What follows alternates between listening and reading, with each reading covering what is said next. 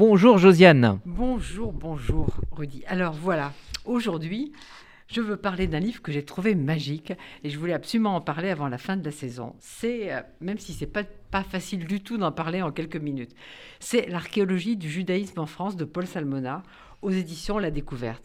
Alors, je ne peux pas vous dire que j'ai encore tout lu à la loupe parce que c'est extrêmement riche, c'est bourré de documents exceptionnels et sur les découvertes qui ont été faites, j'ai appris des tas de choses.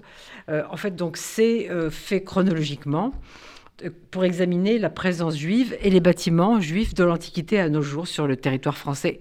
Essentiellement, il y a une ou deux incursions, dans, une, par exemple à, à, Cologne en Allemagne, mais c'est très, très peu.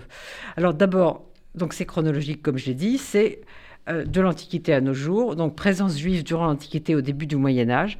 En fait, on voit qu'il y a beaucoup de vestiges en Provence, euh, dans Languedoc et en Aquitaine. On voit d'ici des fouilles à Arles.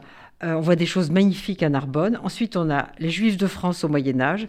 Donc là, c'est l'époque de la rue aux Juifs, etc. Et de la synagogue, des synagogues disparues, dont celle de l'île de la Cité à Paris. J'avais absolument ignoré qu'il y avait une synagogue un jour dans l'île de la Cité. Non, je vous assure, c'est un livre exceptionnel. Donc ensuite, il y a aussi une, la synagogue de Rouen, le quartier juif de Montpellier, suite Châteauroux, et puis les cimetières juifs qui ont été confisqués et pillés. Ensuite, on arrive à un chapitre essentiel qui s'appelle Une tâche aveugle dans le récit national. Du coup, je vais lire un tout petit peu du début parce que c'est très important et c'est ça comment dire, ça montre la nécessité de ce livre. Par la matérialité des vestiges qu'elle met au jour, l'archéologie fait surgir des données sur la présence juive en France, son caractère ancien et sa large diffusion. Ces découvertes, à la différence de celles qui semblent aller de soi pour les nécropoles aux âges des métaux, la romanisation des lieux de culte, la fabrique de la ville, pour ne citer que quelques axes de recherche du Conseil national de la recherche archéologique, apparaissent comme hors sol dès lors qu'il s'agit de faits de civilisation relatifs au judaïsme.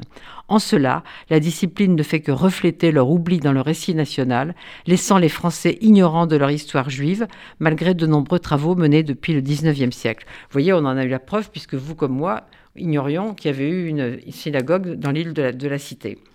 Donc c'est vraiment très important. Ensuite, on arrive à les communautés sous l'Ancien Régime, l'émancipation jusqu'à la Seconde Guerre mondiale. là, on voit la construction des synagogues, leur évolution. On voit comment, il y a des photos terribles, on voit comment des cimetières ont été vraiment laissés à l'abandon. Cela dit, en Lorraine, et il faut le souligner parce que ça, ça a été euh, quelque chose de, magnifiquement fait. Il y a 72 cimetières juifs et ils ont fait tous euh, l'objet d'une étude.